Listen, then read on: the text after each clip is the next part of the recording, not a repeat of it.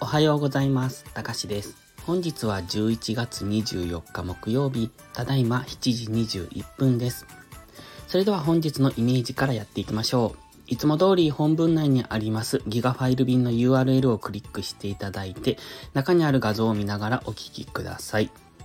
今回ご用意している画像がドルインデックスの冷やし4時間足、そしてドル円の冷やし4時間足、1時間足となっております。昨日は円高傾向、ドル安円高の方向に動いてました。これがここから継続するのかどうかというところです。先ほど円指数の投稿をしましたが、え今一旦節目に来てますので、ここから再び円安の方向に向かうのか、もう一段階円高に向かうのかというところです。で、ここから円高に向かうとしばらく円高が続きそうな、そんな感じですね。そうなるとドル円は続落というところです。で、現在ドルインデックス、ドル円は同じような動きをしておりますので、え基本的にドル安と円高がこの先も続く可能性というところを考えておきたいですね。ではまずドルインデックスの日足からなんですが、また水色の、えー、とラインぐらいまで下げてきました。これは直近の下落の調整が終わって、再び再下落に、えー、と下落の波に戻ってきたというところですね。今一旦目指すのは、え次、黄色のゾーンです。で、黄色のゾーンを下抜けると、水色の、えラインが4本引いてますが、その一番下ぐらいまで行くと考えてます。えー昨日の下落とかを見てますと、また黄色のゾーンは、一旦止まるでしょうけれども、やはり最終的には水色のライン、えーその下の白のラインですね、61.8%と書いている101.797というラインがあるんですが、これが過去の高値になりますので、そこまで下げてくると一旦の反発、そこから大きく上げていくかどうかはわかりませんが、一旦反発しやすいポイントに来ますので、その辺付近まで下げるのかなと。もちろんそこを下抜ける可能性もあるんですけれども、えーと今のところ GMMA、月足の GMMA が上昇してきて、おそらく先ほど言っていた白いライン61.8%まで下げた頃にはその辺付近に月足の GMMA が接触してきますので、そうなるとやはり大きめの反発、月足単位での反発が起こってくる可能性を考えます。となると、一旦は、えっ、と、水色の一番下のラインぐらいまでの下落を見ておきたい。そこからはプライスアクションに注目というところですね。そして次はドルインデックスの4時間足です。こちらもドル円と全く同じ形をしております。もう一段上昇すると思ってましたけれども、上げきれずに下げてきました。ただこのオレンジの右上がりのラインがえ直近の上昇に引いてあるんですが、ここの抜け方が少し綺麗じゃないのが気になります。ので、えもう少し綺麗にズドンと上から、うんとトレンドラインを下抜けてきてくれたらよかったんですが、じりじりと抜けてそこからの急下落になってますので、えどこまで下げていけるのかっていうのが少し懐疑的。現在はストキャスティクスは安値圏にありますので、今ドル安方向に動いてますけれども、ここからどんどん、えっ、と、ドルストレートの上昇の方向に買っていくっていうのは難しいのかなと。えっ、と、ドルインデックスの4時間足のストキャスティックスが今安値圏にあるので、いつ反発してもおかしくない状態ではあるんですね。ただ、えドルインデックスの冷やしに関してはもう一段下落すると思われますので、えここからの下落、ただ、え反発してからの下落になる可能性もあるので、この4時間足のストキャスティックス、あと1時間足もストキャスティックスが今安値圏にあるので、一旦の反発を待ってもいいのかなと思います。このままどんどんドル安が進む可能性もありますが、今ストキャスティックスが安値圏にある間っていうのは反発がしやすいところですので、えどこで反発してくるかわかりませんので、一旦ストキャスティクスがある程度、あの、上昇してくるというか、戻してくるのを待ってから、え次の、えっ、と、ドル安方向に動いて、えー次のドル安方向を狙っていくのがいいのかなと思ってます。ただ、今のドルインデックスを見てると、最安値付近、もしくは先ほど言ってた黄色のゾーン付近までは、このまま下げそうな雰囲気でもありますので、一旦本日はドル安が継続。つまりドルストレートはもう少し上昇の余地、それからドル円は続落、クロス円は方向感がなく動くというそんな印象を持ってます。クロス円は円高次第ですので、えどこまで下げるのかというところですね。まだもう少し、今は下落の初動にも感じますので、クロス円もう少し下げるとは思うんですけれども、えっと、そこは円高次第ですね。で、円高は冒頭にも言いましたが、今、円指数が節目に来てますので、そこを上抜ければ、ドル円もクロス円も大きめの下落になると思いますが、本日円高に動くかどうかで、この先が変わってきそうですので、その辺に注目ですね。で、ドルインデックスが今最安値付近を目指しているんですが、黄色のゾーンが最安値の少し下にありますので、そこをタッチして、一度大きめの反発をする可能性もありますので、そう考えるとドルストレートももう少しドルインデックスが黄色のゾーンもしくは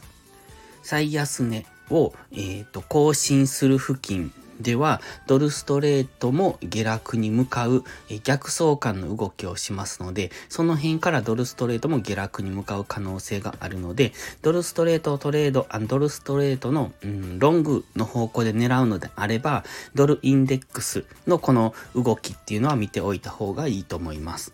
どちらにしましてもドルインデックスの1時間足、4時間足ともにストキャスティックス安値圏ですので、ここからドル安方向にトレードされる場合は慎重にというところ。ただ、ドルインデックスやはり日足を見てるともう一段安になりそうですので、短い足でエントリーポイントを探していくのはいいとは思います。では次はドル円の日足から見ていきましょう。ドル円の日足は薄紫のライン付近までまた再び下落してきております。一旦上昇しましたが、そこからの下落となってますので、ここで下落継続。で、注目ポイントは、ドルインデックスで、えー、数日前にお話ししてますが、マクディとストキャスティクスの関係です。マクディずっと下落モメンタムが強くえっ、ー、と、維持されてまして、それが消滅しそうなところ、ここ数日、マクディのこの下落、ヒストグラムですよね、このグレーの、えっ、ー、と、棒線、なんですが、棒グラフなんですけど、それがほぼ消えかけていた。そのタイミングでストキャスティクスがデッドクロスしてくると、もう一段安になるという、そんなお話をドルインデックスのところでもしてたと思うんですけれども、その通りの動きに今なってきました。まだストキャスティクスはデッドクロスしておりませんので、本日、えー、本日が陽線になってくるとちょっと怪しいんですけれども、えっと、今日がジリ安とか、あの、動きがほぼないみたいなことになってくると、ストキャスティクス明日、えー、本日の日足が確定した頃には、今度ストキャスティクスがデッドクロスしてきますので、そうなると、もう一段安ですね。次ね、目指してくるのが135円ぐらい。その前に直近の安値がありますので、137円の後半ぐらいっていうのが一度引っかかるかもしれませんが、え最終的には135円ぐらいが節目になりそうですので、その辺を目指して下落するんじゃないのかなと見ております。135円を抜けてくると次は130.5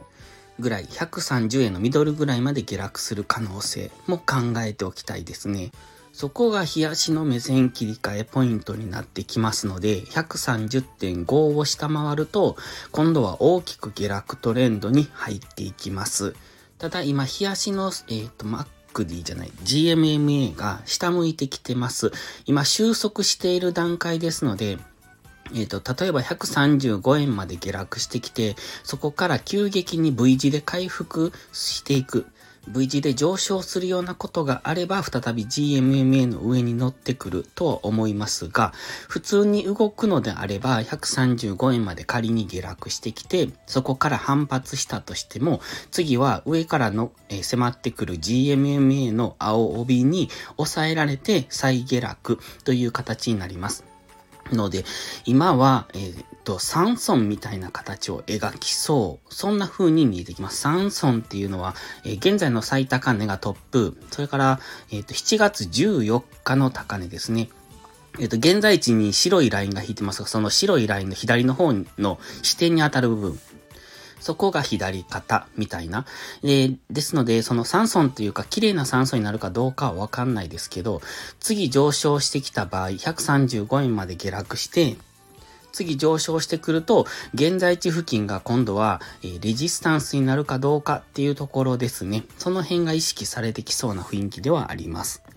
本日は昨日の大きな下落がありますので、基本的には戻り売り。ただ、円指数がどうなるかによって、もしくはすると小動きになる可能性もあります。ドルインデックスは多分下げそうな雰囲気ですが、今度円安の方向に進むと、ドル円は動きにくくなりますので、その辺は注意ですね。次は4時間足です。4時間足は黄、えっ、ー、と、緑のラインを下抜けてきました。ここが一旦の、えっ、ー、と、サポートラインだったんですが、今そこを下抜けてきているので、次はこの緑のラインがレジスタンスに変わる可能性を考えておきたいです。現在 GMMA はまた再び下を向きかけてますので、上昇しても上値が重い。そんな印象。ただ、ストキャスティックスが安値圏です。これはドルインデックスでもお話ししましたが、一旦のこの加熱感といいますか、えっ、ー、と、売られすぎゾーンですよね。あの、下げすぎなので、この下がりすぎになってるので、ちょっとそこが解消するのを待ちたいところ。ただ4時間足単位で解消してくるかどうかっていうのが怪しいので、まずは1時間足のストキャスティックスが高値圏付近まで上がってくるのを、えっ、と、待つ。もし戻り売りを仕掛けるのであれば、その1時間足単位のストキャスティックスの、その、えっと、売られすぎ感が解消されるのを待つのがいいと思います。4時間足ではマックディがかなり弱い状態。黒いグレー、あの、黒い濃いグレーになってると思うんですが、この、えっ、と、マックディのヒストグラムの色は、濃いグレーと薄いグレー、あと濃い赤と薄い赤になってるんですが、今濃いグレーですので、え下落の圧力がそれだけ強いということです。現在は1時間足の目線切り替えポイント付近、え紫のライン付近で下げ止まっている風にも見えるんですが、この紫のライン引く場所をちょっと迷ったんですね。えー、現在地付近に引くべきか、今、髭先に引いてあるんですが、ここに引くのかっていうところです。で、迷って、えっ、ー、と、どちらかがよくわからなくて、一応髭先、あの、わかりやすい、この、なんていうのかな、安値に引いてあるんですけれども、今一旦は反発してますけれども、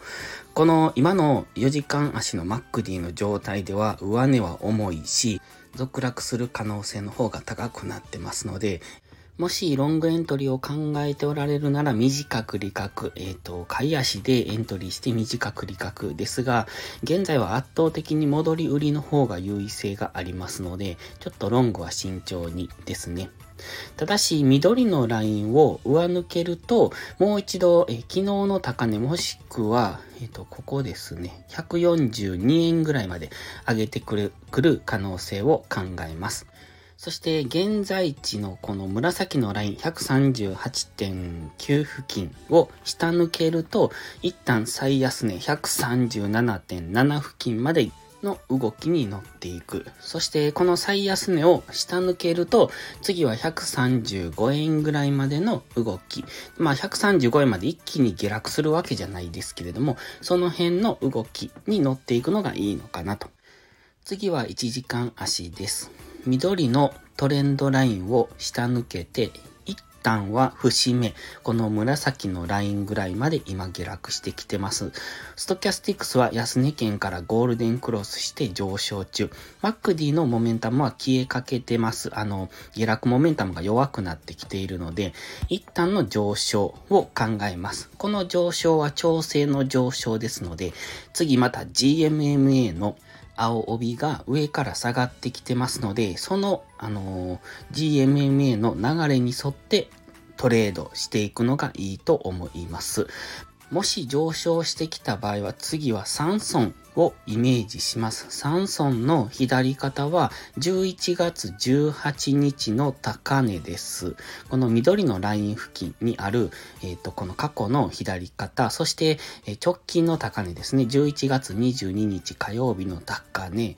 そこを見ての3損です。で、ここから右肩を作りに行く可能性です。あくまで必ず3損ができるというわけではなくて、ここからできるかもというイメージを持っておくことが大切ですので、ここから3損を形成するかどうかはわかりませんが、形成するパターンもイメージとして持っておくのがいいですね。昨日の強い下落がありますので、本日は戻り売りなんですが、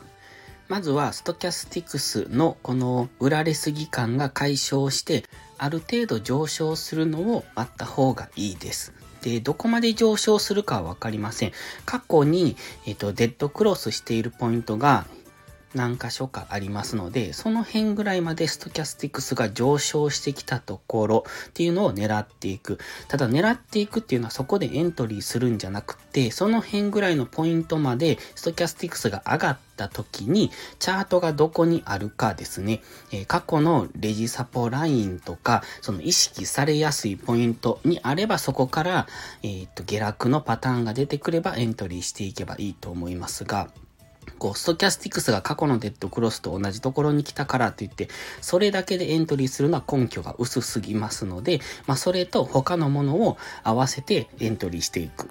のがいいですね。まずは、今日は、ドル安、円高。が継続するかどうかに注目して、えっ、ー、と、現在の流れに乗っていく。ただ、現在の流れに乗っていくんですが、今結構下げ切っている感がありますので、まずは調整の上昇を待って、どこで反発、えっ、ー、と、その調整の上昇が終わるのかっていうところを見極めていくことが大切です。